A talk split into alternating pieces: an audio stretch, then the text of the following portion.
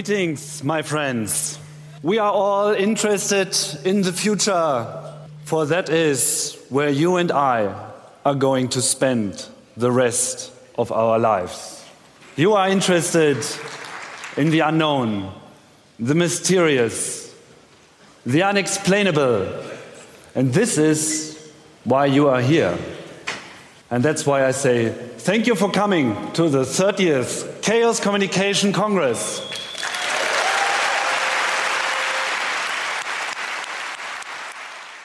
Vom 27. bis zum 30. Dezember vergangenen Jahres fand in Hamburg der 30. Chaos Communication Kongress statt. Mehr als 9000 Hacker und Netzaktivistinnen kamen im CCH direkt am Hamburger Dammtor zusammen, um zu diskutieren, zu podcasten, gemeinsam Mate zu vernichten und zu hacken. Die Veranstaltung ist längst über den deutschen Kontext hinausgewachsen. Bezeichnend dafür ist die Beschreibung des Veranstaltungsortes. Kongresszentrum Hamburg, Deutschland, Erde, Milchstraße. Die Konferenzsprachen sind Deutsch und Englisch, wobei ein Dolmetscherteam alle deutschsprachigen Beiträge ins Englische übersetzt. Selbstverständlich wurden auch zahlreiche Themen behandelt, die auf europäischer Ebene Relevanz haben. So berichtete das Mitglied des Europaparlaments Jan-Philipp Albrecht über die Fortschritte und Herausforderungen bei der europäischen Datenschutzrichtlinie. European Data Protection Reform will not solve all the issues. Die europäische Regelung wird nicht alle Probleme lösen, aber es wird einheitliche Regeln geben und es wird bessere Datenkontrolle für uns geben.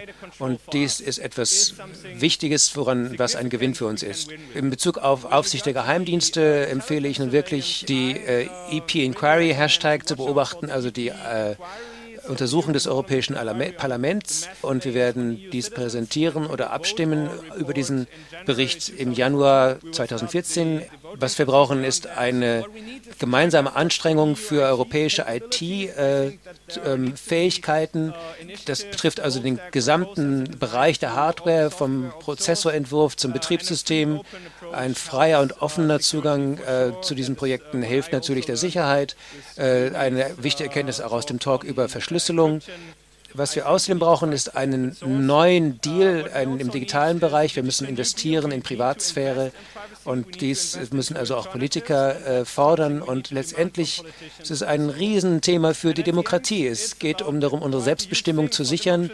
Nicht nur Selbstbestimmung als Bürger in einer freien Demokratie, äh, in einem Rechtsstaat, äh, einer rechtsstaatbasierten Demokratie, äh, zumindest in Europa und den USA, und vielleicht hoffentlich überall in der Welt und auch als Verbraucher in einem globalen Markt, der mehr und mehr unsere Selbstbestimmung wegnimmt ähm, durch, äh, aufgrund von mangelnder Durchsetzung von Privatschutzregeln.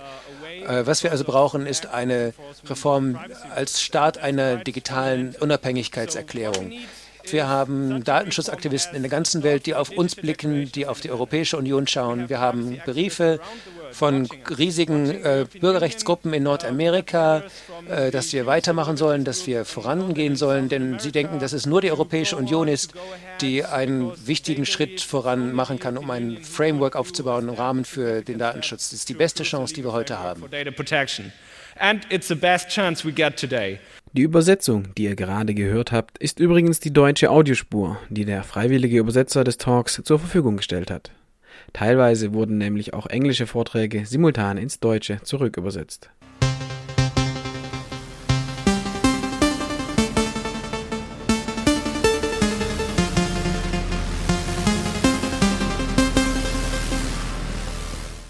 Des Weiteren berichteten Thomas Lohninger von der österreichischen Initiative für Netzfreiheit gemeinsam mit Markus Deckedahl von netzpolitik.org über die europäischen Entwicklungen zur Netzneutralität.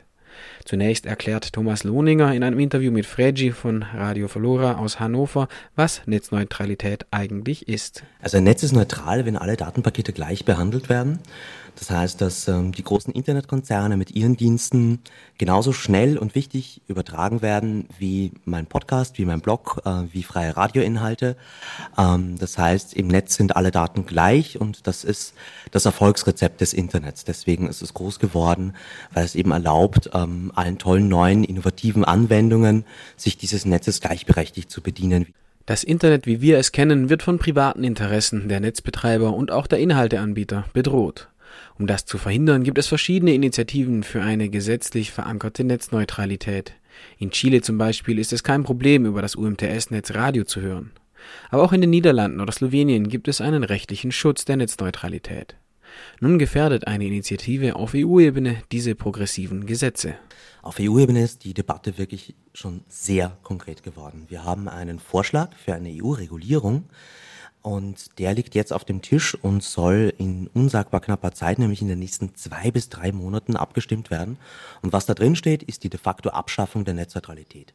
Damit wird es dann erlaubt sein, ähm, wirklich diese kommerziellen ähm, Priorisierungen zu verkaufen. Das heißt, da kann sich dann große Internetfirmen einen Vorteil erkaufen gegenüber allen anderen Angeboten im Internet. Die haben dann einfach die Überholspur für sich.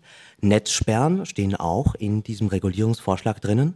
Ähm, danach können Provider, genauso wie damals in der Zensursolar-Debatte, einfach ohne Gesetz und Richter hergehen und Webseiten sperren. Ähm, das geht ganz stark gegen jede Rechtsstaatlichkeit und auch gegen unsere Grundrechte. Und ähm, auch das Zwei-Klassen-Internet soll zementiert werden mit diesem Verordnungsvorschlag. Ähm, das ist äh, erst im September veröffentlicht worden. Wir verfolgen dieses Dossier schon seit Beginn. Und am 27. Februar wird im Hauptausschuss, dem ITRE, abgestimmt darüber. Das heißt, wir haben nur die nächsten zwei bis drei Monate, um noch etwas zu verändern, äh, wenn die Zivilgesellschaft sich nicht ähm, aufrückt und aufsteht und hörbar macht, dann werden wir diesen Kampf verlieren und dann wird das Internet in Zukunft ganz anders aussehen. Das Internet ist also in Gefahr und die Hacker aller Länder vereinigen sich in Hamburg, um ihre digitale Welt zu retten. Aller Länder? Nicht wirklich, denn obwohl der Kongress mittlerweile weitestgehend zweisprachig gestaltet wird, fühlen sich viele potenzielle KongressbesucherInnen nicht wirklich eingeladen, weil sie eben weder Deutsch noch Englisch gut beherrschen. Über diese Zugangshürden sprachen wir mit Rato, einem Hacker aus Brasilien. É, eu acho que essa é uma barreira muito forte é, para o público uh, brasileiro, latino-americano. Eu não sei äh, pessoas dos demais continentes que não falam. Eine kurze Zusammenfassung von dem, was Rato gesagt hat. Im Endeffekt, äh, es ist schon eine große äh, Barriere, diese Tatsache, dass alles auf Englisch oder so gut wie alles auf Englisch stattfindet. Zumindest alle Inhalte sind irgendwann noch auf Englisch verfügbar. Ähm, für Leute jetzt aus Brasilien oder Lateinamerika, die sich für diesen Kongress interessieren, die haben im Prinzip keine Chance, ohne Englisch daran teilzunehmen. Sie müssen erstmal Englisch lernen, um dann irgendwie zu den Inhalten zu kommen. Para outros idiomas, eu entendo que há essa preocupação no Congresso. Né? Mas eu acho que esse é um problema mais geral da, da digamos, da, da cena hacker. Uh, existe uma barreira muito forte de entrada de, de, brasileiros e latino-americanos. Er hat sich trotzdem hier sehr wohl gefühlt, als er da war. Ähm, hat, ähm, er kann auch Englisch, aber er sieht das auch nicht nur als ein Problem des Kongresses an. Also nicht der Kongress muss jetzt irgendwie sagen, wir übersetzen das alles nochmal äh, live und so weiter, sondern er sieht das auch als eine gemeinsame Herausforderung in der Hackerszene, weil es gibt ja auch viele, die Englisch und Portugiesisch können und da könnte man auch gemeinsam hinsetzen und sagen, okay, lass uns die wichtigsten Videos nehmen und die Untertitel dann ins Portugiesische übersetzen, um das eben auch zugänglich zu machen. Talvez legendas ou, ou, ou traduzir ou, ou, fazer um resumo, né? mas eu acho que é um esforço com, é, e deve melhorar com o tempo. Es gibt also noch viel zu tun für die globale Hackergemeinde, um den Geheimdiensten und Internetmultis die Stirn zu bieten. Vielleicht wird es ja schon beim nächsten Kongress die Möglichkeit geben, eine weitere Sprache zur Veranstaltung hinzuzufügen.